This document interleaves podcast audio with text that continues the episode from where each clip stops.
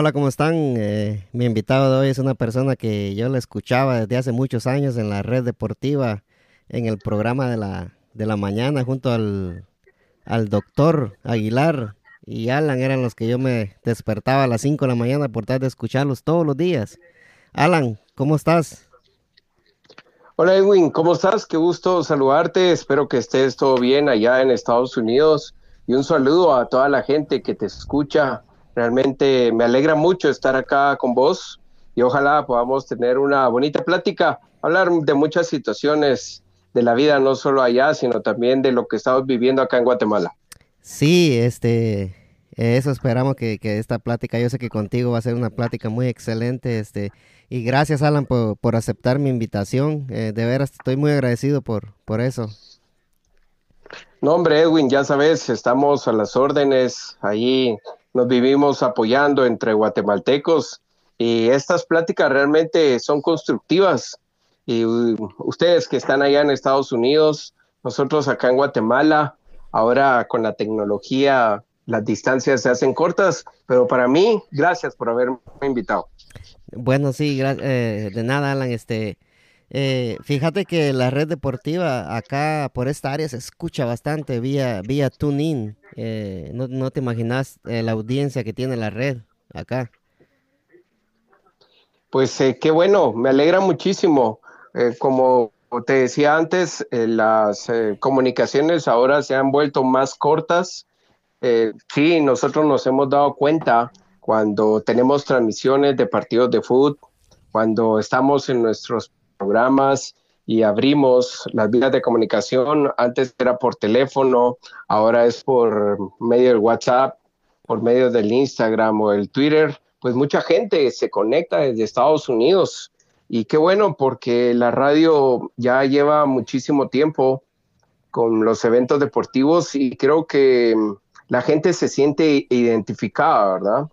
Y yo, gracias a Dios, tuve la bendición de poder ingresar a la radio y ser parte de todo eso, porque ah, la verdad es que uno se alegra cuando le mandan eh, mensajes de Estados Unidos y nosotros también nos alegramos de que ustedes nos escuchen allá.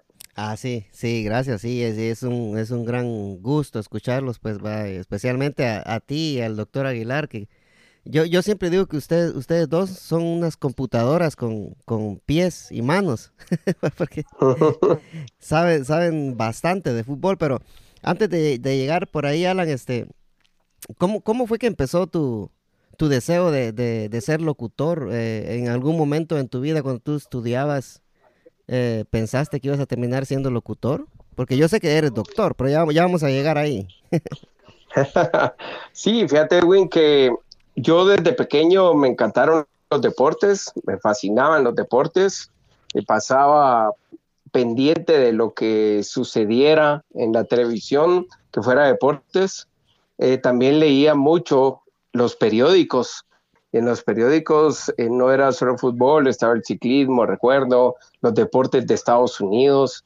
Entonces esto fue creando en mí aquella eh, aquella bonita situación en la que yo quería estar metido o quería conocer o quería saber cómo quedaban los equipos, cómo estaban los resultados, las tablas de posiciones. Entonces creo que desde pequeño siempre me gustó y, siempre quise estar en alguna narración de algún deporte. Creo que no, no era algo que yo quería así que sucediera, pero las cosas se dieron y al final de cuentas sucedió. Pero fíjate, Edwin, que de pequeño me gustaron mucho los deportes, entonces me gustaba um, indagar, investigar sobre diversos deportes y por eso creo que me gustan bastante, ¿verdad? No solo un deporte en específico, sino eh, bastantes deportes. Sí, tienes, tienes una base de data bien amplia, Alan, de bastante amplia.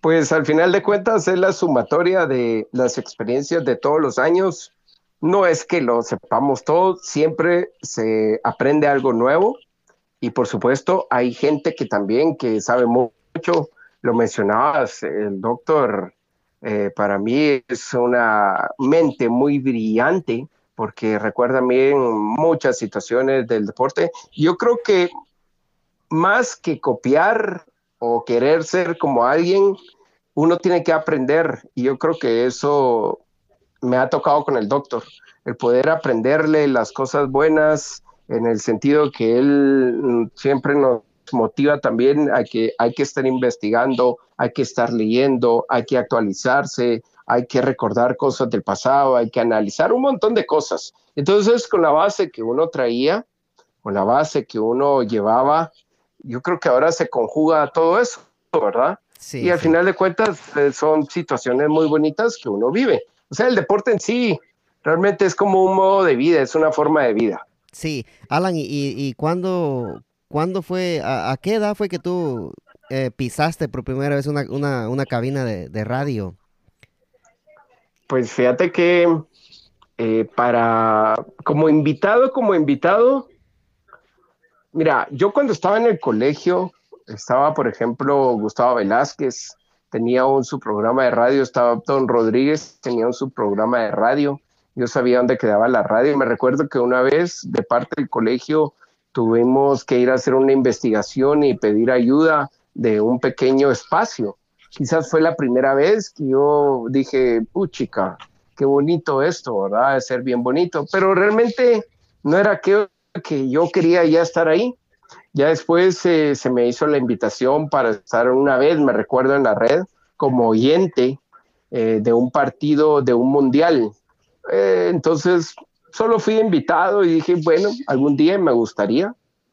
Y ya después en sí, la primera vez que estuve hablando en la radio y que hablé sobre una situación fue cuando el doctor me invitó. Y según yo, iba igual Edwin como oyente. Eh, yo solo quería estar ahí, solo quería estar ahí. Ah, y entonces el doctor me invitó, el doctor me dijo, mira, pasa, sentate, aquí está tu micrófono y hablamos de ciertas cosas, ¿verdad? Yo solo iba como oyente y el doctor me invitó y desde ahí creo que empezó una buena química con los temas que hablábamos, ¿verdad? Sí, o sea que, o sea que ¿hace cuántos años fue esto que, llegaste a la red? Exactamente fue en mayo del 2014. En mayo, del 2014. Mayo del 2014. Antes de eso sí iba a realizar el mundial. Recuerdo muy bien que mm, te voy a contar, te voy a adelantar algo. Tenía un amigo que platicábamos mucho y un día en el Facebook puso un domingo en la mañana, aquí en la antesala deportiva. Puchica, dije, ¿dónde? En la red, le puso él. Entonces le, lo llamé y le dije, mira, decirle al doctor que me invite o invítame vos para llegar ahí. Basta, bueno, me dijo. Y entonces le dijo al doctor y le dijo, basta, bueno, decirle que venga el otro domingo. Pero yo ese domingo no me acuerdo por qué no pude llegar y ya no fui. Ah, entonces, sí, no pude llegar. Eso fue casi al principio del 2014. Eh, Guatemala, recuerdo que jugó contra Argentina. Vino acá a Guatemala a jugar ante Argentina, que vino Lionel Messi. Entonces, eh, yo estaba en la zona 15 y estaba escuchando la radio y no sabía más o menos por dónde, por dónde iba la selección de, de Argentina que se dirigía al estadio. Eh, recuerdo, eso fue en el 2013, imagínate, en el 2013. Entonces volví a hablar otra vez con el doctor y le dije, doctor, mira, a ver qué día me invita. Va, está bueno, cuando vos querrás, me dijo. Imagínate, fue en junio, pasaron casi seis meses ya el otro, en el 2014, dije, no, hoy sí voy a ir. Y le dije a mi amigo otra vez y al final de cuentas pude llegar, ¿verdad? O sea que el doctor sí. Así que mayo, mayo 2014. O sea que el doctor miraba algo en ti, Alan, ¿verdad? Pues mira, fíjate que lo, que pasa, igual como hay muchos ahora, eh, muchas personas que me doy cuenta que yo era igual, vivía pegado a los programas. Ya iba a empezar el programa y ¡fum! A poner la radio y a escuchar los programas de... Básicamente me gustaba mucho ese programa porque se hablaba de todos los deportes, eh, no solo de fútbol, y se hablaba de todos los deportes. Entonces yo era, Edwin, yo era de los que vivían llamando siempre. Mire, ¿y qué opina de tal jugador? Y mire, ¿qué opina de tal equipo? Y mire que la verdad de liga no sé qué, y mire que en tal año no sé cuánto. Yo era de los que vivía llamando. Entonces, eh, por eso yo quería estar ahí. Yo, soy igual también, yo me paso llamando a la radio, yo soy eh, un fan de, de, todas las radios y me gusta llamar y, Y ayer me entrevistaron en una radio ahí que me estaban preguntando acerca de mi podcast. Y ahí pude, pude, pude, pude decir el nombre de mi podcast al aire y, ojalá que mucha gente lo haya escuchado, ¿verdad? Y, empiecen a escuchar los, las entrevistas que tengo ahí. Pues sería buenísimo. sería buenísimo. Ese es el deseo de, de, la mayoría, ¿verdad? Sí. Entonces, fíjate que creo que al final de cuentas todo eso se fue dando. El día que yo fui a la radio que te digo, era un día entre semana, no era domingo, sino día entre semana. Yo quería ir porque el doctor me dijo, venite, entonces quería ir, quería ver cómo era toda la situación para quedar ese mismo día y llegar el domingo. Entonces, eh, de una cinco minutos hablamos con el doctor y dónde jugás o qué has jugado esto y esto y qué deportes te gusta. Pasa adelante, ya nos toca. Entonces recuerdo muy bien, como te vuelvo a repetir, habían varios micrófonos, entonces me, me, dijo, este es tu micrófono, vamos a hablar y él empezó a hablar, entonces me decía, mira, ¿qué opinas de tal y tal cosa? Y yo le decía, ¿verdad? Eh, en uno de los anuncios vino él y me dijo, mira, eh, vos puedes venir los domingos. Sí, le dije yo, eh, de hecho, eso, eso pensaba, ¿verdad? Venir el domingo. Basta, bueno, yo tengo que hacer una carta, entonces para que vengas el domingo. Cuando terminó el programa me dijo, mira, mejor voy a hacer una carta para ver si puedes venir todos los domingos del año porque así no estoy haciendo carta cada domingo. Ah, está bueno, le dije yo. Ah, entonces ya después eso fue una gran noticia para ti. Pero ah, ah, eh, cuando todo esto estaba pasando, que con esta cosa con el doctor, tú, tú estabas estudiando lo que es medicina. Eh, fíjate que no, yo ya había terminado mi carrera. ya habías terminado tu carrera. Ya, ya había terminado mi carrera, entonces yo me dedicaba eh, a otra cosa, que no era locución, pero igual, estaba yo en mi sitio de trabajo y todo era deportes, ¿verdad? música y deportes, música y deportes, música y deportes, de los dos. Entonces yo ya había terminado mi carrera prácticamente en la universidad y se dio esta oportunidad, ¿verdad? Sí, entonces vino, vino el doctor y te hizo una, esa carta era como para qué, como para... Para que me dejaran entrar en el edificio. Ah, bueno. Porque los domingos em, eh, prácticamente es como que estuviera cerrado, pero la carta era de permiso para que yo pudiera entrar al edificio los domingos, porque no puede entrar cualquier persona, obviamente por la seguridad que se tiene. Entonces, eh, a partir de ahí me empezó, eh, me dijo que si podía llegar todos los domingos. Entonces le dije que sí, con mucho gusto. Entonces, imagínate ya llegar los domingos, sentarte en un micrófono y poder hablar.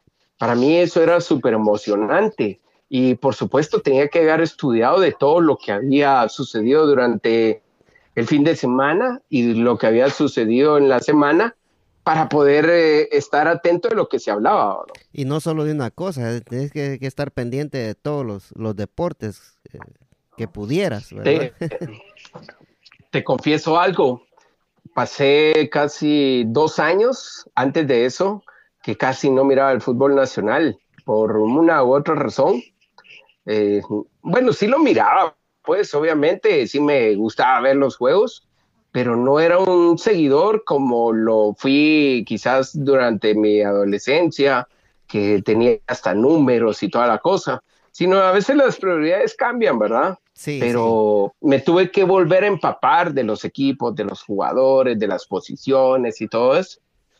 Entonces eh, me volvió a, a despertar esa llama y ese interés que siempre tuve con el fútbol nacional. Es, esa pasión que, tiene el fútbol nacional, ¿verdad? Porque yo cuando estaba allá, yo, eh, mi equipo, mi primer equipo era el Achuapa, pero yo amaba a los rojos también. Yo, eh, yo jugaba fútbol, yo jugué fútbol en mi colonia, yo viví en la zona 21, de ahí de donde es el pescado, Ruiz, de donde salió el Moyo Contreras también, y varios jugadores, Maynor Jiménez, Raúl Calderón, diferentes jugadores que pasaron por la Liga Mayor, y con Carlos Ruiz éramos amigos. Bueno, todavía somos, ¿verdad? Pero en ese entonces él era más pequeño que yo, nosotros teníamos un buen equipo y la mayoría de nuestros amigos llegaban a vernos porque eh, ganábamos campeonatos. O sea que y como era un equipo de jóvenes. Sí, por eso nos gustaba, ¿no? Sí, el pescadito entonces, desde que era pequeñito, eh, ya era bueno, Alan. Ya, ya era bueno. Ya lo, Nosotros ya, ya lo lo molestábamos. traen, Ya, lo molestábamos porque lo veíamos jugar chamusquitas y veíamos que era un buen jugador, pero en nuestro equipo todavía no podía jugar porque era muy pequeño. Eh, después se dio el estirón, como le llamamos acá, y puchica, y era más grande que un montón de nosotros. Y era Sí. bastante alto, ganó eh, fuerza muscular, ganó también altura. Y cuando recuerdo una vez que íbamos al estadio con mis amigos, que había un clásico, y como él era rojo, rojo a morir, que ya estaba entrenando con ellos, lo molestábamos, ¿verdad? Lo molestábamos con mis amigos, pero eh, eh, no te imaginas cuando jugábamos chamuscas en las canchas de básquet, qué emocionante era, porque éramos más de 20 y hacíamos equipitos de cuatro, de cinco jugadores a carrín, y, y a veces nos tocaba jugar a favor de en el equipo del pescado o en contra de él, ¿verdad? Sí. Me lo enfrenté una vez también, eh, ya en la liga que teníamos, cuando él estaba en el mejor equipo entonces de la liga donde nosotros vivíamos. ¿Cómo se llamaba? Y el, ¿cómo, recuerdo una, cómo se llamaba el equipo, Alan? Solo para saber. ¿el equipo de él o el mío? El tuyo, el tuyo, sí. Bueno, el mío se llamaba eh, AC, ACA Milán, no AC Milán, sino ACA Milán, ACA porque era Milán. un grupo, lo que sucede es que era un equipo de, que surgió de um, un grupo de jóvenes que teníamos, que se llamaba ACA, que era Amigos Cristianos en Acción. Entonces, cuando hicimos, dijimos una vez, hagamos un equipo de fútbol, 14, 15 años, basta bueno, ¿y cómo le ponemos? Pongámosle ACA, y como estaba el AC Milán, yo les dije, pongámosle AC a Milán, y así se llamó, ¿verdad? Entonces muchos nos conocían como el Milan, Como el Milan, así nos conocían, así, y contra qué juegan, contra el Milan, y entonces ya sabían quién era el Milan. Y. Carlitos, Carlitos nunca jugó con nosotros, y cuando ya jugamos en una liga donde había un campo más grande, ya se jugaba más fuerte, él jugaba en el equipo principal, se podría decir, de la liga, que ganaba los títulos. No te imaginas que, cómo era jugar contra ellos. Puchica, decía uno, estos son muy buenos, ¿verdad? Y obviamente Carlitos anotando goles. Una vez mi papá me dijo, mira, Carlitos se tira mucho, no te le acerques ni vayas a choque de balón con él porque te aseguro que te van a expulsar. Dicho y hecho. Sí. Apenas lo topé, ya te imaginarás aquel grito, llegó el árbitro, roja, y mi papá fuera, te lo dije que ni te acercaras a él, porque aunque no era falta, iba a fingir una falta. Este- Pero son situaciones bonitas, porque de ahí me tocó a mí, eh, él, él me dice a mí, metal, si algún día le, te- lo puedes entrevistar, decirle, mira, ¿cómo le decían a Alan? Él te va a decir metal, porque yo una vez estaba jugando de portero, me hicieron un tiro, me tiré, ¡pah! y pegué en el poste y quedé Ah, desmayado. No, no te creo, ¿sí? Entonces, por eso mis amigos me molestaban, metal, que no sé qué, y así me molesta a veces Carlitos, ¿verdad? Sí, Sí. Me, me encantaría entrevistar al pescado, pues a veces es una estrella que está muy alta, creo yo. Tiene muchos compromisos ahora Sí. con sus trabajos y ahora está comen- comen- en Bain Sports, ahí comenta él. Pues eh, es una figura, es una figura, ¿verdad? Y fue un momento bonito de nuestra vida. Te cuento que ya trabajando yo en la red, tuve la oportunidad de entrevistarlo. Él me contó, mira, no doy entrevistas, me dijo. Te lo juro que no doy porque han pasado muchas cosas, pero por ser vos, te voy a dar una entrevista, me. Y para mí fue grandioso porque lo que te estoy contando lo estábamos hablando ahí. Ha sido la única vez que he podido lograr entrevistar a Carlitos en la radio. Y hablamos muy bien, ¿verdad? Hablamos muy bien. Aquel es una excelente persona y es un excelente amigo. Eso sí, es un excelente amigo. Me he dado cuenta cómo él ha tratado a sus amigos. Una excelente persona, el Carlitos. Sí, y te dio esa entrevista porque te conocía, ¿ah? Jugaban juntos, eran... Exactamente, Sí, por eso te dio la entrevista. exactamente. po- Porque yo no, yo no he visto muchas entrevistas al pescado, realmente, es, es raro. No, Ujú. Sí, ya no, eso que te estoy hablando ya hará unos cuatro años tal vez, más Ah, o menos, sí, ya hace tiempo. Ahora ya ya, hace tiempo. él ya no da entrevistas, sí. Sí, yo creo que para sacarle una, entrevista al pescado hay que, Hay que mandarle un convoy de caibiles para que lo convenga, que lo convenza. Sí, o hay que escribirle al presidente para que le hable a él. Sí, sí. Alan, Así este, es, fíjate, güey. sí, este, no sé cuánto tiempo tienes, pero tú me dices, ok, Alan, mira que yo aquí podemos pasar No, hablando. yo aquí, toda la noche. igual, yo también, no te preocupes, Sí, acá el tiempo que, que dure tu programa, no, no importa. Sí, este, ¿qué te iba a decir? Eh, ¿Alguna, alguna mala, mala jugada que te pasó, Alan, en, en la radio? Eh, ¿Alguna mala experiencia que, que tuviste que, que tú dijiste, no, esto no, no me vuelve a pasar? No, Nunca, jamás. Bueno, pasan muchas cosas. La, la verdad es de que uno a veces eh, llega a la radio y no sé, eh, sabes que he aprendido mucho a improvisar porque uno espera que exista un guion y que haya un productor y que te diga, mira, tienes que hacer esto, ¿no? Eh, aprendí mucho a improvisar. Mm, La situación, a veces los programas salen sin un guion, se Sí. improvisa mucho, se habla muchísimo. ¿Y sabes qué, Alan? Entonces, ¿Sí? Yo creo que el, el programa de tuyo con el doctor, eh, por eso es que es bueno, fíjate. Porque... Fíjate que sí. Y por eso que a la gente le gusta, porque ahí está, no, no, no hay un guion, pues, ¿verdad? Y se siente así, que es, es real, pues, ¿verdad? Sí, al natural se van saliendo los temas. Obviamente, eh, algunas disposiciones a veces son realizar un guion para poder cumplir con ciertas pautas. Eh, y a nosotros nos lo piden, con mucho gusto lo hacemos, ¿verdad? Sí. Pero la mayoría de veces todo es improvisado ahí, que sale un tema y entonces a platicar de ese tema. No es que ya lo debemos, hoy vamos a platicar de esto, de esto y esto. Entonces, con lo que me preguntabas de alguna situación que me haya pasado que, que fue incómoda, pues te decía que mm, uno llega a aprender. Mira, lo que es el doctor Aguilar, eh, lo que es también el comandante Alfredo Castro. Yo tengo mucho que agradecerles a ellos. Eh, me, constantemente me estuvieron corrigiendo y todavía lo siguen haciendo desde que yo llegué, que no se dice esta palabra, que no se dice esto, o hay que hacer esto, eh, un montón de cosas, ¿verdad? A ellos Sí. dos les tengo que agradecer mucho, igual a la dirección de la radio, a las personas que, que dirigen la radio, eh, les agradezco mucho también la confianza, algunos compañeros como Moy Vargas, fue con él la primera ocasión que yo fui a, un campo de fútbol, me moría por ir a un campo de fútbol a poder estar en una transmisión y aquel me ayudó muchísimo, mira, se hace esto, eh, se van a pedir las alineaciones con los árbitros, eh, normalmente se hacen las entrevistas, situaciones así. Yo creo que a todos nos pasa que en algún momento nos ponemos nerviosos, de repente decimos un nombre equivocado, de repente traslapamos también las palabras, las letras. Creo que a todos nos pasa de vez en cuando y esas situaciones a veces lo dejan a uno incómodo, el que haya uno dicho algo, ¿será que lo dije bien? ¿Será que mm, no se va a molestar tal y tal persona? Pero al final de cuentas, uno tiene que ser uno mismo, uno mismo, olvidarse de los errores y seguir adelante.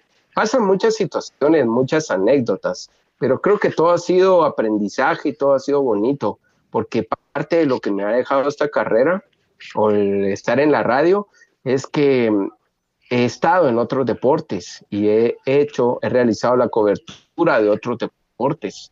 Y eso también me ha ayudado mucho porque me, ha- me amplió el horizonte, que no solo fútbol, ¿verdad? Sí. Y se- uno se puede especializar en otras ramas. ¿no? Sí, este, ahorita, ahorita tú eres, te, te gusta jugar eh, softball, ¿verdad? Sí, fíjate que yo desde los cinco años jugué béisbol, jugué hasta los 19 años béisbol y no me perdía ninguna serie mundial ni nada. Es uno de los deportes que, que mucho, que más me gustan. Y después ya me fui a jugar softball. Entonces, te contaba que jugaba fútbol los domingos en Sí. mi colonia, estuve algún tiempo en el Sejusa también y a veces me tocaban partidos de base o de softball.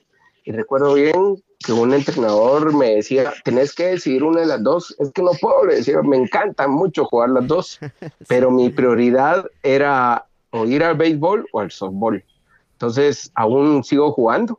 llevo muchísimo tiempo jugando softball y me encanta, me fascina ese deporte. Y a raíz de eso también otros deportes, ¿verdad? Me gusta jugar boliche, me gusta jugar tenis de mesa. Eh, no soy bueno para voleibol por mi tamaño, aunque el ser armador, el tamaño no tiene nada que ver, hay muchos armadores también que no son tan altos. Baloncesto me fascina, me encanta verlo. Ah, me echaba mis 21 y me gustaba mucho verlo. Más eh, ahorita estoy recordando con la serie de Michael Jordan y de los Bulls, de las Dance. Eh, me estoy recordando cuando yo miraba el baloncesto en la NBA muy seguido. ahora ya casi no puede uno ver tan seguido los partidos en el sentido de que el tiempo se acorta. Pues fíjate que me gustaron mucho esos deportes. Entonces, eh, no sé, te voy a contar algo y a todos ustedes también. Cuando mi paso en la radio, ¿cómo fue que se fue dando? Cuando yo llegué, llegué en mayo del 2014. Iba a ser el Mundial del 2014, Brasil 2014. Entonces yo llegaba los domingos, solo los domingos, para poder comentar de lo que pasaba en la semana. Teníamos nuestro trabajo aparte. Entonces, eh, después del Mundial, el doctor seguía con su programa en la tarde y se fue la persona que, que estaba con el doctor. Entonces estábamos José Pablo Barrios y yo, y el doctor nos eh, dijo que si lo podíamos acompañar, solo acompañar entre semana. Dijimos que sí. Entonces, a raíz de eso, en octubre del 2014, oficialmente empezamos a laborar en la radio, porque ya nos ofrecieron estar en los programas. O sea, me refiero que ya íbamos a recibir una, un salario por estar trabajando con ellos. Sí, Alan, eh, antes, antes, antes de que recibieras un salario, ¿cuánto tiempo pasó desde que empezaste tú a, trabajar los domingos en la radio? Bueno, fue de mayo a octubre. Mayo, eh, junio, julio, agosto, septiembre, octubre, seis meses. Cinco meses, básicamente. Sí, Cinco meses. Cinco meses y ya a partir de, de esa fecha ya me ofrecieron eh, estar en la mañana, el programa que vos decías, a las 5 de la mañana. Primero estuve con Alfredo Castro, con el comandante, a las 5 de la mañana. Luego me quedé un tiempo solo, porque Alfredo lo cambiaron de horario. Y luego ya, ya llegó el doctor, que teníamos la gaceta. Entonces estábamos de 5 a 6 de la mañana. y se dio... ¿Qué, qué programón ese? Bueno, ¿verdad? ¿Cómo, lo extraño? Vieras que cuando yo aquí me voy, me iba para el trabajo, pues ya ves que cuando cambia la hora, pues a las 5 de la mañana ya estaban ustedes en, al aire, ¿va? Entonces, sí. entonces a las 5 de la mañana escuchar el programa de ustedes, ahí me pasaba otro programa de, de política que hay aquí en español, porque a mí me encanta todo eso. Y, y cuando ustedes este terminaron con el programa de la mañana, o los cambiaron, o no sé qué fue lo que pasó en la red, que cambiaron toda la programación fue como por decírtelo así, fue como un, como un golpe para mí, ¿verdad? Porque ya el programa me hacía falta, pues yo, yo sentía que, que, que me iba de este mundo, dijo. fíjate, fíjate, Edwin, que estábamos haciendo cuentas y fueron casi cuatro años que estuvimos de 5 a 6 de la mañana, casi cuatro años. Entonces, como vos decís, eh, algunas personas eh, lo primero que hacían era poner la radio, más por la hora acá en Guatemala, como hay mucho tránsito y mucha gente sale de muy temprano a dejar a sus hijos al colegio, entonces nos sintonizaban, bastante gente nos sintonizaba.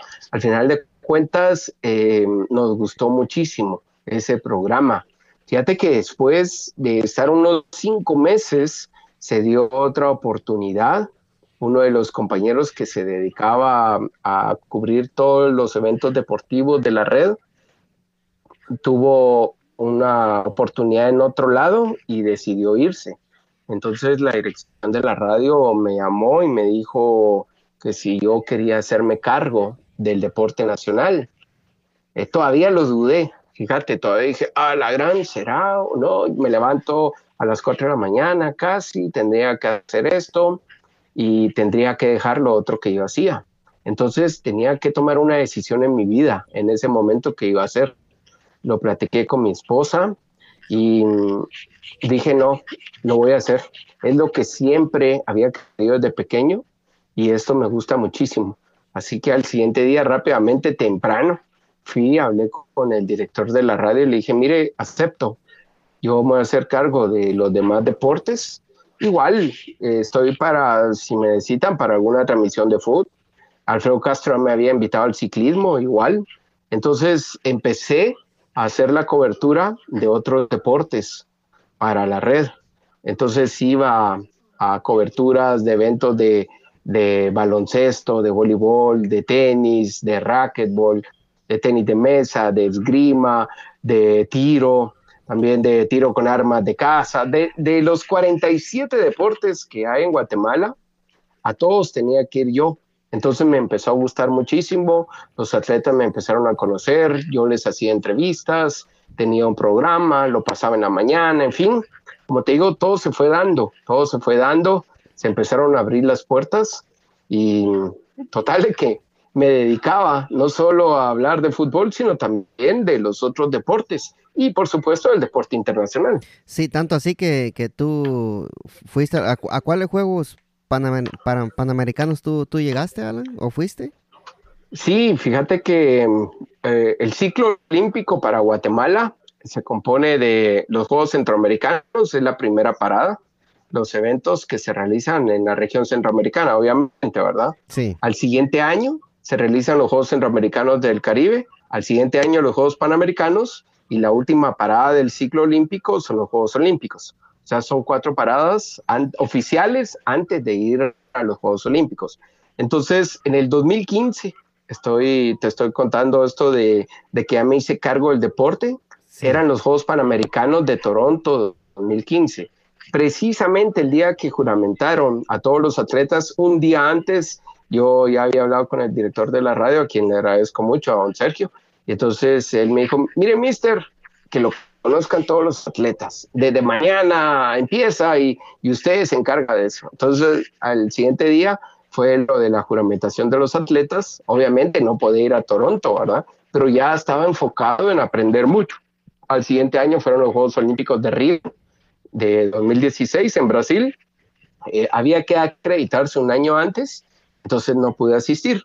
Pero ya en el 2017 fui a Managua, Nicaragua, a los Juegos Centroamericanos. Ahí estuvimos, el doctor llega también ahí y fue una experiencia maravillosa, estupenda. Estuvimos en todo, casi en todos los eventos que estuvo Guatemala. Era un ir y venir de un lado para otro y estupendo. Al siguiente año, en el 2018, me tocó ir a Colombia, a Barranquilla, que fueron los Juegos Centroamericanos y el Caribe. Igual, otra experiencia, pero buenísima. Y el año anterior estuve en Lima, en los Juegos Panamericanos, en Perú. Y este año me tocaba ir a los Juegos Olímpicos en Tokio. Era uno de los uh, periodistas que estaba ya acreditado para ir a los Juegos Olímpicos pero obviamente ya conocemos la situación y Dios manda, manda, si no se puede ir, pues en otra ocasión será. Y los Juegos Olímpicos los pospusieron para el otro año, ¿verdad, Alan? Sí, están para la misma fecha, aproximadamente 23 de julio al 8 de agosto, el próximo año, en el 2021, porque se iban a realizar este año, pero imagínate con todo esto que está pasando, creo que si hubieran seguido con la postura de que se hacían los Juegos, hubiera sido un caos. Para mí creo que fue lo mejor que los hayan pasado para el otro año. No, sí, sí estuvo bueno que los movieran porque vieras que esto del coronavirus no, no es ningún chiste, Alan. Este, yo conozco mucha gente cercana a mí que, que está contagiada ahorita. Y, y entre, allá en Estados Unidos, ¿verdad? Sí, entre entonces eh, hay gente que yo conozco, ¿verdad? Más cercana y, y por decírtelo así, Alan, hasta yo siento que lo tengo cerca el virus es una, es una sensación bien, bien rara, pero cuando tú te enteras de que tú, alguien que tú conoces de toda la vida está infectado, dices tú, wow, esto me puede, me puede agarrar a mí en cualquier momento, ¿me entendés? Y, se siente, se siente ese, ese temor por, ese virus, ¿va? Pero yo sé que si, si, si me da a mí o te da a ti, yo sé que no nos vamos a morir, ¿verdad? Porque eh, ese virus ataca prácticamente. Sí, ese virus ataca. Bueno, tú me dirás que eres doctor, pero es lo que yo digo. Este, una, yo creo que una persona que no tiene así problemas como diabetes, como problemas del corazón, problemas respiratorios, yo creo que esos son los que corren más peligro, ¿verdad, Alan? Sí, así es, Edwin. La gente que tiene comprometido su sistema inmunológico que sus defensas están bajas por una u otra razón o por otra enfermedad que padezcan, quizás son los más eh, propensos a que les dé esta enfermedad, pero igual nos puede dar a cualquiera. Lo importante es seguir todas las indicaciones. Hoy te lo cuento hace antes de que empezáramos a platicar. Eh, todos los días hay mensajes acá de parte del gobierno de la República. Hoy habló el ministro de Salud y habló de más de 60 casos que se diagnosticaron hoy.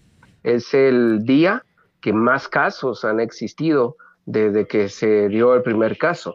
Obviamente ustedes en Estados Unidos, igual eh, Nueva York ha sido el epicentro. Tengo un amigo que vive en Washington que está en cuarentena porque parece que estuvo muy cerca una persona que, que también padece eso. La verdad es que es de cuidarnos, nos puede dar a cualquiera y eh, nos ha revolucionado la vida a todos, a todos nos ha revolucionado la, la vida. Nosotros que estamos ligados al deporte, yo le decía, hablábamos con unos amigos y me decían, vos, mira, vos, es que vos estás trabajando en lo que a vos te gusta. Pues sí, la verdad es que para mí es una bendición que Dios me haya puesto en el camino, porque sí, esto me encanta, ¿verdad? El que vayas a un clásico, un partido de Guatemala, eh, vayas a ver algún deporte donde esté un guatemalteco y que ganen, eh, deja que ganen, que estén compitiendo, ya en sí el estar ahí es muy emocionante. Entonces hablaba con este amigo que es una bendición que el deporte había todo el año, todos los días del año había deporte, todos los días del año. Igual si miramos ahí en Estados Unidos, se termina la NFL, pero está el baloncesto y luego empezaba las grandes ligas, la MLS también siguiendo, en fin, todos los días, todos los días, eventos de tenis, eventos de atletismo, eventos de ciclismo, todos los días. Y ahora con esto nos hemos quedado sin deporte. Totalmente. Nada de deporte. Totalmente, ¿verdad? Solo con los sacarrines. sí. solo con eso, la UFC, que tiene evento mañana. Sí, mañana es el evento de la UFC. Eh, la WWE, que en Estados Unidos la siguen muchísimo eh, de los pocos eventos, ¿verdad? De ahí nada. La otra semana inicia la Bundesliga alemana, es de lo poco que hay. Sí, este, aquí en Estados Unidos, este, yo estoy cerca de Washington, aquí está el equipo de, baloncesto de, los Wizards. Eh, y hay veces que las entradas están a 7 dólares, fíjate, Alan. a la gran 7 dólares, imagínate. Sí, 7 dólares y, muy bien para ir, pues, ¿va? Imagínate que cuando me, voy a, me voy a pasar al, al, béisbol. Que cuando los nacionales de Washington estaban, estaban casi fuera, ¿verdad? ¿Te acordás, verdad? Que los nacionales estaban, ya, estaban muertos prácticamente. Eh, por poco perdían contra los cerveceros, iban perdiendo por dos carreras en la octava entrada ante el mejor lanzador de los cerveceros. Sí, y este antes de eso, fíjate, Alan, que las entradas para ir a ver a los, a los nacionales estaban en 10 dólares. No, los nacionales, eh, me gusta mucho ese equipo. Con mi hijo jugamos para pasar las horas ahora. Eh, nos ponemos a jugar eh, MLB en el PlayStation. Y yo juego con el equipo de los nacionales. Para mí es el que más batea. Y hablando de Washington, no sé si te gusta el fútbol americano, Edwin. Supongo ah, que hay muchos seguidores. Los Pieles Rojas de Washington eh, también no han podido ganar títulos en los últimos años, pero hace poco leí la historia de Alex Smith, no sé si ya la sabes, pero es una historia muy recomendada, el mariscal de campo de los Pieles Rojas que se lesionó hace dos años, y es una historia pero que me dejó, mirar estremecido totalmente, es una historia muy interesante. Sí, la, tengo que leer porque fíjate que eh, sí, la tengo que leer, este los eh, Washington Redskins, este, desde que les pusieron ese castigo a Alan, este, ya no, ya no pudieron hacer esas grandes contrataciones que ellos hacían, ¿verdad? Por el tope salarial que hay acá. Y entonces exactamente desde entonces ya los eh, los uh, los Redskins ya ya no como que ya no contrataron jugadores o de alta calidad por el más que todo por el dinero verdad que antes antes ellos pagaban aquellos dinerales para Sí, claro. Y bueno, obviamente hay equipos que sueltan más dinero, Y igual ocurre acá en Guatemala, ¿verdad? Los equipos eh, eh, que mejor están económicamente contratan a los mejores jugadores y son los que constantemente ganan. Pero eso es lo bonito del deporte, que uno puede hablar de diferentes temas, de diferentes situaciones. Lo malo con, los Redskins, los Redskins acá, Alan, es que fíjate que el dueño del equipo se mete mucho en lo que es la dirección del equipo, no deja al entrenador hacer su trabajo.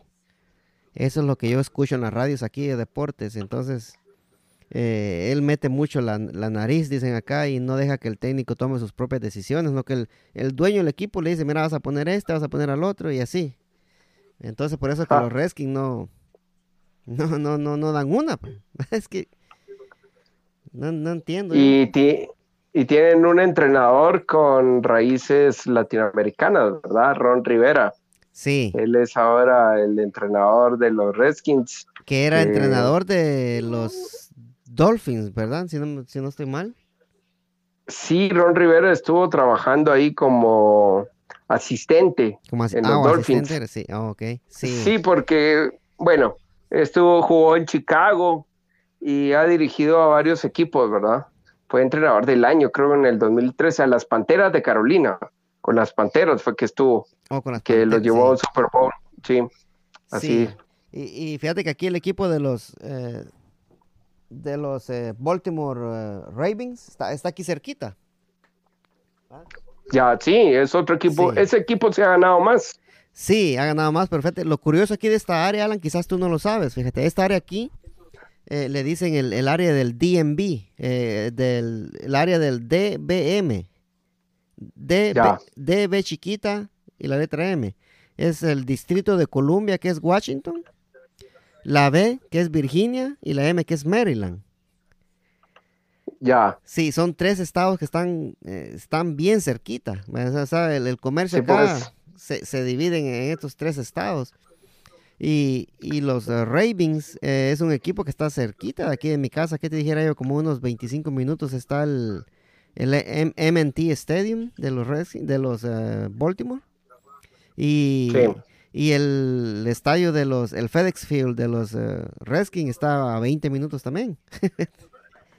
sí, por ahí vive Michael Phelps, el máximo ganador de todos los tiempos de medallas en Juegos Olímpicos.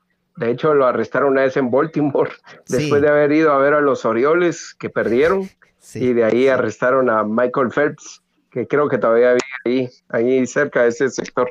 En Baltimore vive él, sí. Este, y Baltimore eh, es una área bien, pero bien peligrosa, No te imaginas cuánto. ¿Así? ¿Ah, sí, demasiado. Ahí no puedes, tú no puedes andar de noche ahí, Alan, porque olvídate, no, no sales vivo de ahí. Ah, bueno, no es solo acá en la zona 1 ah. ni nada. No, no, ahí, ahí en Baltimore, olvídate, Alan. Tú te paras en una luz en rojo y te caen los morenos. Ahí que si no le bajas el carro te balacean. Ah, es peligroso entonces, Baltimore es bien peligroso, bien peligroso y ya está casi abandonado, fíjate, Alan. Mucha gente no sabe esto, pero hay mucha gente ahí en Baltimore que se ha ido de Baltimore por la violencia. Si tú vas, tú vas a Baltimore, algún día vienes acá, vas a Baltimore, vas a ver aquellos edificios abandonados, y, no te lo puedes creer. Imagínate, sí, es increíble. No, a veces em, yo he escuchado gente que está en Estados Unidos a veces se escuchan muchas noticias de Guatemala que irán, puchica, allá la situación está pero terrible. Y a veces, eh, pues la verdad es que uno escucha también cosas de Estados Unidos, pero no se imagina lo que me estás contando. Nosotros no nos imaginamos lo que me contás ahora, ¿verdad? Sí, sí, no. Si algún día vinieras tú acá al estadio de, los Baltimore, no, no, no, te quedes en Baltimore porque no te lo recomiendo. Ahí nadie va ahí, Alan, nadie. Imagínate, con esto de la pandemia ha sido de la única manera que han reducido los homicidios. Yo creo, sí, yo creo que hace dos semanas creo que fue el, día que menos homicidios hubo, que fueron 16. Imagínate. Sí, entonces sí, está bastante alta la tasa de criminalidad. Sí, en Baltimore está, está bien mala la cosa, sí. Alan, este, el, el doctor, este, el doctor es, eh, es bien, ¿cómo te dijera? Este, yo sé que el doctor se ve que es una persona bien responsable, pero a él le gusta, él, a él es una persona que le gusta hacer su trabajo bien hecho también, ¿verdad? Me imagino. Exactamente. Exactamente, como te digo, a veces eh, hemos tenido discusiones eh, normales, básicas. Yo a él lo respeto muchísimo. Primero porque me dio la oportunidad de estar en la radio. Después, todo lo que él me ha enseñado. Creo que nos llevamos bastante bien. Eh, he aprendido mucho de su ética de trabajo y él a veces me lo ha dicho, mira, fíjate que estuve en diferentes coberturas pero con vos eh, hemos trabajado bien. Cuando eh, con él nos juntamos ahí en Managua, también en Lima, en Perú, en Barranquilla no fue él, pero en el sentido de que uno va a trabajar, ¿verdad? Algunos dirán, no, hombre, que van a pasear y que se van a ir a parrandear, nada. O sea, vas a trabajar, y son cosas que yo he aprendido de él. Vas a trabajar, o sea, eso significa todavía llegas al apartamento, habitación donde estés y a hacer notas, a sacar documentos, a anotar números, ese tipo de cosas, ¿verdad? Entonces, lo que vos decís, es una gran él es muy responsable. Sí, es, bastante responsable y con mucha ética. Sí, es una gran responsabilidad, va Alan, ir a otro país y tener que ir a tomar notas, como tú dices, a apuntar texto, buscar, a, buscar el bus para llegar al siguiente lugar y es una gran responsabilidad que tienen ustedes como locutores y periodistas. El, sí, la verdad es que eh, son la voz de, las personas que quieren conocer qué está pasando, en este caso con los atletas nacionales. Hay que dar el ejemplo, igual cuando uno va a hacer una cobertura aquí en Guatemala, cuando vas a un estadio, cuando vas a un gimnasio, todo ese tipo de cosas hay que ser bastante responsable, ¿verdad? Y por supuesto, decir siempre la verdad, ser una persona recta, eso le abre mucho las puertas a uno, hay que ser honesto, hay que ser sencillo, humilde, muchas situaciones que, muchas características que uno debe tener. Sí, tú eres eh, una persona muy, muy amable y sencilla, Alan, y ya ves que la verdad dije yo le voy a preguntar a Alan si, si quiere charlar conmigo un ratito, porque no voy a decir que es una entrevista, porque aquí estamos charlando. Yo, yo siento que, te conozco a ti de mucho tiempo porque te escucho en la radio, ¿verdad? no, muchas gracias. Gracias por tus palabras, no, yo con mucho gusto. Cuando se puede y hay tiempo, con mucho gusto. Igual yo a veces le pido favor a algunos atletas algunos jugadores de que tengamos una plática, una charla, y sea a veces, eh, algunos son muy amables, otros no, ¿verdad? Pero no, Edwin, aquí estamos como amigos, me extraña. Sí, sí. Alan, ¿tú fuiste al, Mundial de Rusia? No, no fui. No fue. Fíjate que, yo, a mí me gustaban las historias que se contaba el, doctor Aguilar con. ¿Quién era el que andaba con el doctor? que no me acuerdo ahorita, pero unas, unas, habían varios. unas historias que me hacían reír a mí en la radio. Habían varios, estaba Muy Vargas, estaba Carlos Sagui, ah, que nunca apareció una somaleta, estaba el doctor, estaba Luis López, que iba como camarógrafo, y en paz descanse iba Chendo.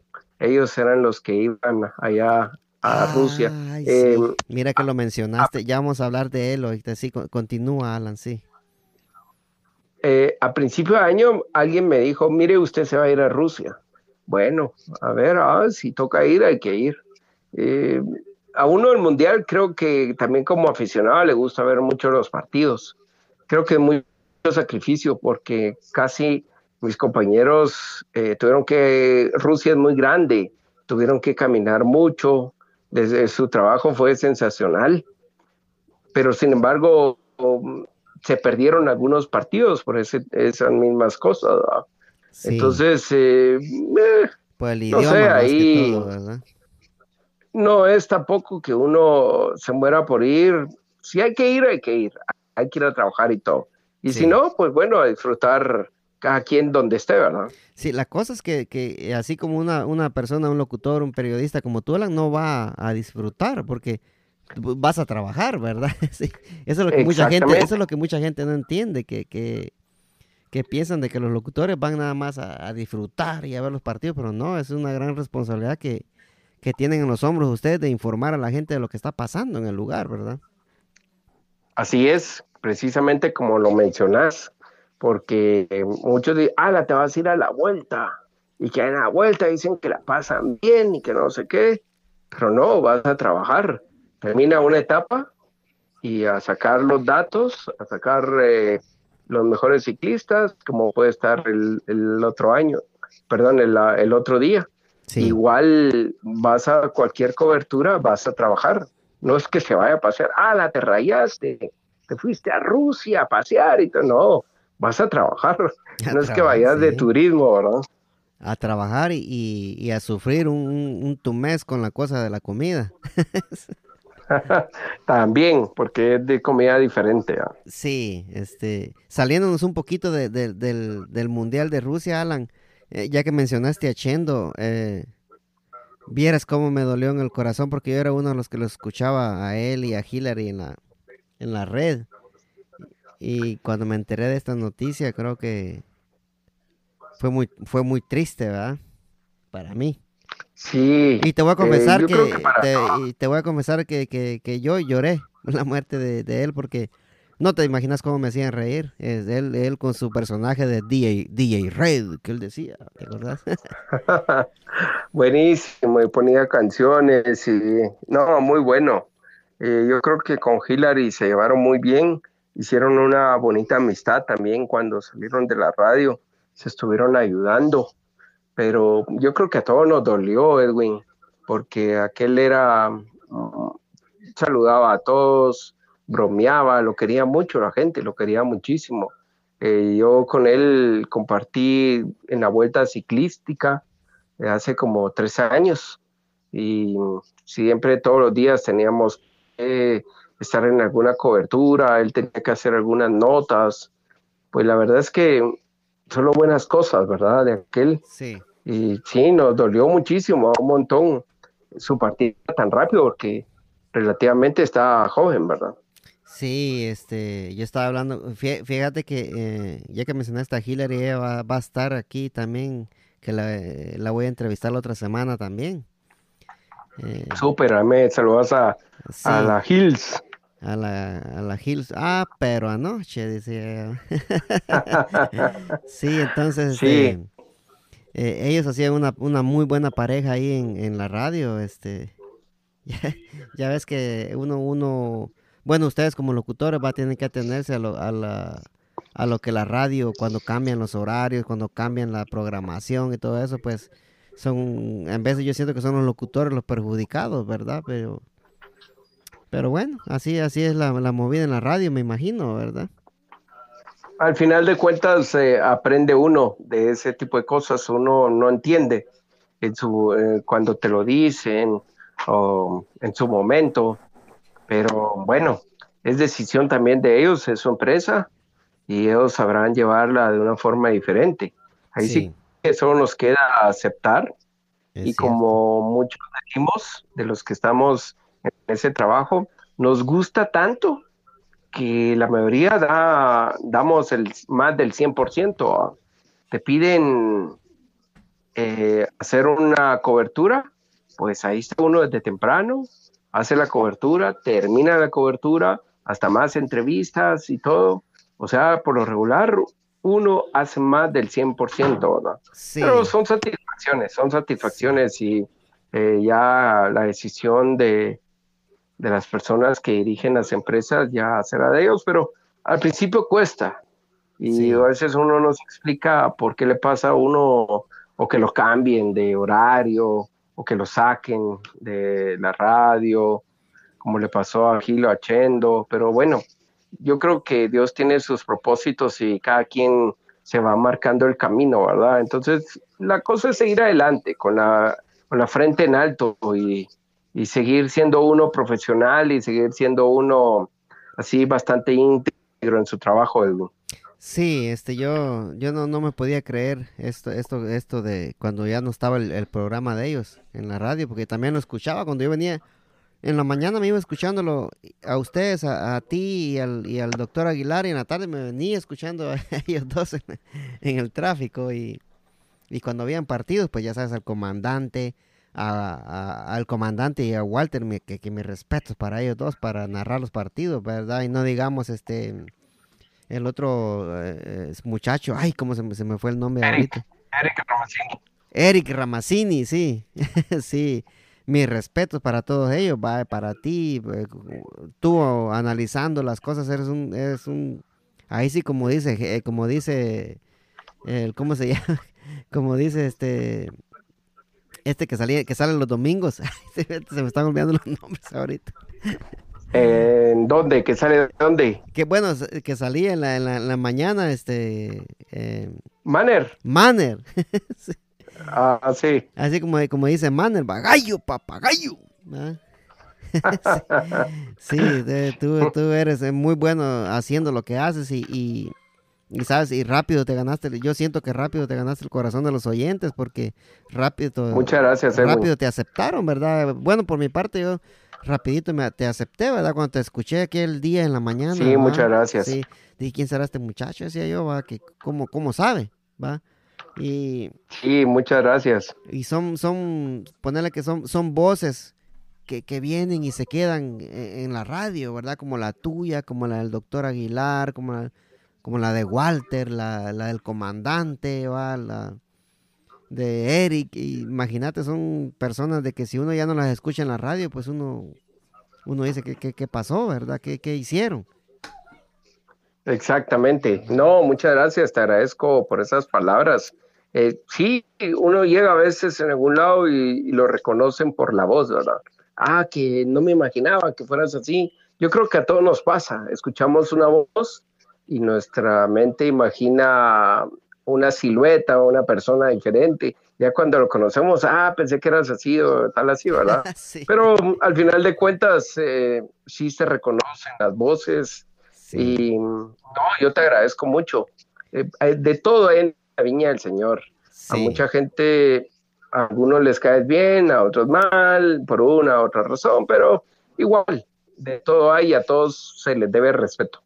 Sí, y a los que les caes mal, esos son los que los que más te escuchan y los que más te están al pendiente de tus redes sociales. sí.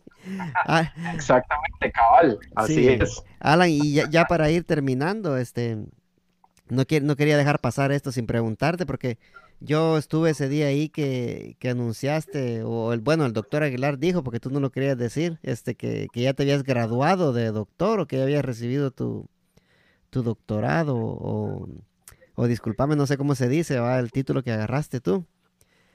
Pero yo, sí, yo, lo, eh, yo, lo escuché en la mañana que el doctor te estaba felicitando y a mí me dio mucho gusto, fíjate, saber eso, ¿verdad? Eh, sí, bueno, em, en esta carrera em, he recibido algunos premios. Em, por ejemplo, también llegué ya a la Asociación de Cronistas Deportivos. Lo que yo me dedicaba antes era la odontología.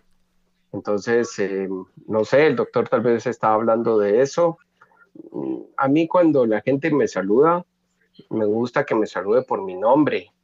Eh, a veces hay algunos calificativos, obviamente, algunas personas cuando tienen algún título reciben calificativos, pero no, a mí siempre me ha gustado que me digan Alan y me encanta, me encanta, ¿verdad? Sí, sí, no, Pero, mm, eso, dice mucho de ti, Alan, porque eh, que eres una persona bien humilde, ¿verdad? Imagínate, si tú eres doctor, pues aquí no le va a gustar que le digan doctor, ¿verdad? Imagínate. Sí, claro, y más mm. ahora que estoy dedicado a esto, pues es bueno que lo conozcan a uno por su trabajo. Sí. Obviamente las cosas del pasado también están ahí y no se pueden olvidar, pero a mí me gusta que me reconozcan por el trabajo que hago ahora, porque es en lo que estoy. Sí. Entonces, das cuenta en, mis cuentas, en mis redes, Alan Paolo Car, ¿verdad? Alan Paolo Car. Pero básicamente eso, el doctor también en algunas ocasiones, como te digo, eh, gané un concurso en la Asociación de Cronistas Deportivos. Entonces, el doctor, buenísima onda. Yo con él tengo mucho que agradecer de como te he dicho casi en toda la entrevista. Pues a veces él exalta eso también. La otra vez, perdón, platicábamos de un atleta que hizo un récord nacional y, no soy yo para decirlo, si lo, lo dijo el doctor, ¿verdad? De que yo había sido el único periodista que había estado ahí en ese récord. Entonces son situaciones que digo yo que a veces uno, uno no debe de ensalzarse como nosotros decimos, sí, sí, sino tu trabajo, así solo. Es lo más importante es hacer tu trabajo, hacer tu trabajo y, y nada más. Sí. De ahí el poder ensalzarse uno creo que es para otras personas y no para uno. Sí, bueno, sí, para ti es mejor que sea para otra persona porque, porque yo sé que tú eres una persona muy humilde y se te nota cómo eres en la radio y todo, ¿verdad? Pero algún día tú tienes, en, en un futuro, ¿tú, ¿tú piensas que vas a ejercer la, la profesión de odontólogo otra vez? Eh, pues en esas estoy ahorita, pero creo que no. Ya tomé una decisión. Como te digo, tomé la decisión junto a mi familia. Eh, tuve que vender ah, las cosas. Esto fue la decisión que me hablabas uh, de hace rato, sí. Sí, ok, ok. Ah, bueno. Sí, porque tenía que poner en la balanza. ¿Sigo con lo que estoy haciendo y que venía haciendo en los últimos años? ¿O tomo esto que, que me llena mucho y que realmente le dio también una luz a mi vida ahora. Sí, sí. Entonces fue una decisión en conjunto y de arriesgarse, eh, dejarse una cosa para poder ser otra cosa. Y creo que eso también es, son como desafíos que da la vida. Sí, o sea, algo... Sí, continúa. Al final de cuentas creo que, eh, creo que no. A lo que me preguntas, creo que no. Sí, no, es, diferente situación. Hay que invertir mucho también, hay que invertir mucho dinero. Pero bueno, uno nunca sabe, quizás tal vez sí, pero no es de mis prioridades, no lo es. Entonces, eh, me gusta mucho eso, esto que estoy haciendo, y espero seguir mucho tiempo. O sea, sí, por favor. Todos los días. Sí, fíjate que creo mucho en la providencia que nos da Dios. Y pues si Él nos sigue dando trabajo en esto, pues con mucho gusto yo sigo, ¿verdad? Porque es lo que me gusta. Son de las preguntas a veces, Edwin, que siempre nos hacemos los humanos, ¿verdad? Sí, sí. Hago realmente lo que me gusta, estoy haciendo lo que yo quisiera hacer, pues se me ha dado la oportunidad, esto es lo que me encanta, entonces yo me siento muy feliz y realizado. Entonces por eso pretendo seguir en esto, ¿verdad? Sí, no, sí, y aquí, aquí te queremos, Alan, aunque si, si algún día, como, tú dices, ¿verdad? Si en un día, en un, en un futuro lejano, ¿va? Que, que tú ya no quieras seguir en esta, pues ya, ya tienes un, un título, ¿va? Que, que lo vas a poder ejercer en cualquier momento de tu vida también, ¿verdad? Esa es eh, una gran ventaja también. Eh, pero como te digo, es difícil, no es fácil, no es fácil otra vez volver eh, a, eso, o sea, no es fácil. En estos tiempos lo he estado pensando, pero creo que no, creo que no. o sea, en mi caso, creo que no. No, te, si no, quiero seguir en esto. Nos quedamos en la radio. sí. ojalá. Sí. Ojalá que así sea durante mucho tiempo. Amén, así va a ser, Alan. Alan, ya, ya para terminar la última pregunta, y disculpa que, mira que ya se pasó una hora, como, una hora como si nada. sí, este, ¿cómo miras tú cuando pase todo esto del COVID-19? ¿Cómo crees tú que la gente va a reaccionar? ¿Que, van a salir a la calle como locos o, que nos vamos a, abstener un poquito y vamos a, tener un poco más de precaución? ¿Cómo crees Fíjate, que, que creo que sí vamos a tener mucha precaución. Eh, mascarilla, el distanciamiento, vamos a tener que estar pendientes de lo que otra persona pueda hacer, lo que nosotros hagamos también. Van a cambiar muchas cosas, el poder ir a los estadios, a ver un partido. Ustedes saben en Estados Unidos que también se llenan mucho los estadios, en los centros comerciales, en los bancos. Todo va a cambiar. No podemos ser los mismos que antes y ojalá todo volviera a la normalidad rápido, pero creo que va a haber un buen tiempo, Edwin. Yo lo único que deseo es que muchos guatemaltecos estén bien y los que están allá en Estados Unidos que estén bien y que puedan, puedan seguir saludando a su familia, ¿verdad? Sí, este... es lo que nosotros deseamos. Ya que mencionaste eso, Alan, este, eh, me duele a mí en el corazón, fíjate, decirte esto, pero no sabes la, cantidad de chapines que, están acá en Estados Unidos, que están infectados, que yo los conozco, Alan. Y, y sabes qué es lo peor, que, que siguen trabajando, pues, ¿verdad? Siguen trabajando porque tú sabes que aquí en este país es, es difícil la cosa, que si tú no, no pagas tus biles, no pagas tu, tu renta, pues ya sabes que si no la pagas a las dos semanas te pueden hasta sacar de tu apartamento, te quedas en la calle. Y, y conozco varias personas que aún contagiados Alan, andan trabajando todavía, imagínate, y este, y me duele mucho en el alma, ¿verdad? Este, yo sé que la gente en Guatemala no, no sabe esto del esfuerzo que nosotros hacemos, porque nosotros no andamos aquí porque, porque queremos, ¿verdad? Sino por la, por la necesidad, ¿va? Que, que uno se viene para acá. Pero sí es, es triste eh, ver a, ese montón de compatriotas que están contaminados y, y que todavía siguen en la lucha, Alan, y, y, la verdad no, no, no, no, no sé qué, qué vaya a pasar, porque esto están queriendo reabrir, ahorita aquí en este lugar lo están queriendo abrir de nuevo, pero lastimosamente yo me estoy, me estoy dando cuenta en los últimos días que más latinos se están contagiando, fíjate, y entonces no, no, no sé, no sé en qué vaya a parar esto, de verdad te lo digo. Sí, es lamentable. La cantidad de guatemaltecos eh, fallecidos es más grande en Estados Unidos de los que han fallecido acá en nuestro país. Eh, yo también, como vos, eh, conozco a muchos guatemaltecos, amigos míos que están allá y sé lo duro que están pasando, pero igual estamos acá, porque la gente ya quiere salir a trabajar. Allá me contaba mi amigo que, que no está trabajando, pero debido a, donde él trabajaba, tiene la oportunidad de que el gobierno todavía le está pasando algo. Acá no, acá la gente quiere salir ya a trabajar, porque aquí hay mucha economía informal. Entonces, creo que la situación va a estar dura para todos, para todos. Sí, yo creo Por eso te digo, esa esa economía esa economía informal que tú dices verdad es la es, bastante la que hay y hay mucha gente que vive de eso, ¿verdad? Y, y, sin tener y sin poder salir a hacer sus ventas o, salir a trabajar, hacer lo que ellos hacen diariamente es, es duro para, para ellos, ¿verdad? Por eso es que mucha gente ya, ya quiere salir. Pero como te decía, hoy fue el día que más casos se reportaron. Y de seguro en los próximos días va a estar así. Y mientras eh, esto no se pare, yo creo que vamos a tener que aprender a vivir también con, con esa enfermedad, como vos decís. Hay algunas personas que van a estar infectadas, que tienen que salir a trabajar, porque van a preferir no morirse de hambre. Es cierto. Para no estar tampoco en la calle, ¿no? Sí, eh, ¿cuántas pruebas están haciendo diarias en Guatemala, Alan?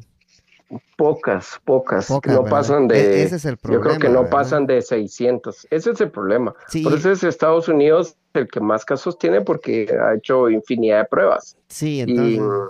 Eh, los números acá no. Sí, los números que, que, estamos recibiendo de allá de Guate, porque yo miro las, miro las, eh, las conferencias de prensa del presidente, los números que estamos recibiendo de Guate no, no, no son reales, Alan, por, por decirlo así, ¿verdad?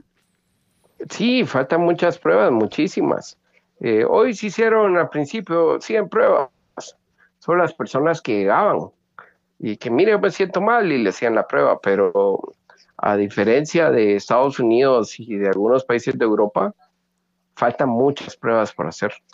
Entonces, la situación, a ver cómo va. Sí, eh, si, no, si no se hacen las pruebas que se deben de hacer, lo que va a pasar es que alguien que anda, anda contagiado va a seguir contagiando a la demás gente, porque este, este virus, hay gente, hay uno que yo conozco que, tiene el virus, Alan, y anda como si nada. ¿Me oh, entendés? Imagínate. ese es el problema de ese virus, que hay, hay, gente que, no le pasa nada, hay gente que sí lo, lo jode bien, ¿verdad? Pero este mi amigo que te digo yo, no, tiene el virus comprobado porque ya se hizo el examen y todo, Alan, y anda como si nada. Claro. Imagínate. Ese es otro problema, ¿verdad? Sí. Pues a ver, a ver cómo nos va, Edwin. Solo espero que ustedes estén bien allá y por supuesto, eh, cualquier cosa que necesiten comunicarse con algún familiar o algo acá, pues estamos a las órdenes, Edwin. Sí, eh, sí, eh, gracias Alan y este, ya para ir terminando, no sabes la falta que me hace Guatemala ya 16 años de no, de no ver a mi madre por allá y me muero por volver también. Hay dos eh, niñitos, uno de nueve y uno de seis años que me detienen bastante, pero sí, no hay el momento de regresar a mi, a mi linda Guatemala, ¿verdad? Y, y Alan, y, muchas gracias por aceptar mi invitación. Eh, eh, fue una hora con 14 minutos y te lo agradezco mucho, Alan. Vieras que yo la, la pasé también en esta plática que ni sentí que se haya pasado el tiempo tan rápido. no, Edwin, yo te agradezco a vos, te felicito por tener este proyecto. Cualquier cosa, como te repito, estamos a las órdenes. Para mí ha sido un gusto platicar con vos, eh, hermanos guatemaltecos, y por supuesto estamos apoyándonos siempre. Y te agradezco de veras a vos, a tu audiencia, que estén en sintonía siempre. Y estamos a las órdenes para lo que ustedes quieran. Ha sido una de las entrevistas más bonitas que he tenido porque hemos platicado de todo. Y siempre adelante, Edwin. Ya sabes, aquí tenés a un amigo. Sí, gracias, Alan, por, eh, por tu amistad. Y, ahí te vamos a seguir escuchando siempre con el doctor Aguilar. ojalá que sigas adelante y, y escucharte por muchos, muchos años más en la radio. Y un saludo para todos los paisanos guatemaltecos. Vieron que aquí, eh, cómo hace falta las, las garnachas, los chucos, ah, no se imaginan. Así que aprovechen, aprovechen que están allá en Guate, porque aquí no hay nada de eso. sí. también las granizadas, que son ah, riquísimas. Qué, barbaridad, va con, con, un con un tamarindo, ¿verdad, Alan? riquísimo. No, aquí. no, gracias, Edwin, te agradezco muchísimo.